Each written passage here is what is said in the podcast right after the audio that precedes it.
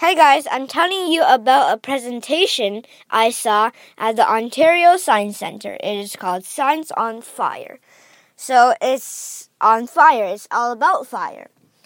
And at the presentation, they blew a huge hydrogen balloon up and it make and it made a huge bang, like bang. And there there was a tube called the gas tube. They put fuel in one of the ends of the tube and at the other end there was a match and there suddenly there was a fireball and zooming towards the fuel and it was there was like a huge vroom sound like a motorcycle starting.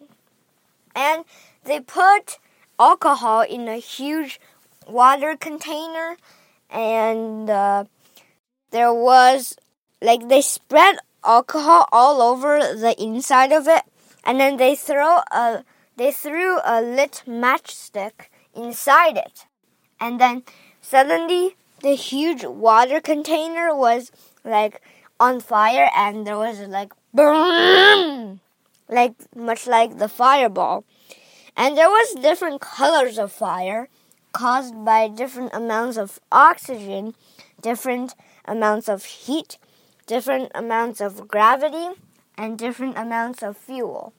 So, uh, fire in microgravity would look like a semi sphere and it would be purple instead of orange yellow, like the fire on a candle in our houses. In our houses. So there's also purple fire, blue fire, green fire, red fire, and uh, purple fire. I think I've said that already. And they blew a huge hydrogen balloon up to celebrate our birthdays.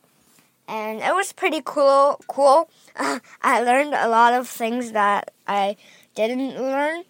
And they burned money. Like they dipped money in uh, flammable water, which is like a type of fuel, alcohol, gas mix type of thingy.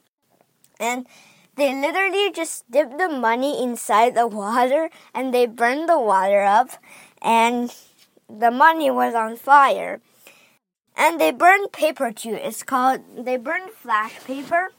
And as soon as they burned the fire, the guy was holding the fire and they threw a matchstick on it, a lit one on it. And as soon as it lit up, the guy just threw the paper and it disappeared. I like, there wasn't like ash and anything. It just literally disappeared. Anyways, it was pretty cool. And I wish you guys saw that. Yeah, I'm maybe I'm sending a picture of it. So bye bye.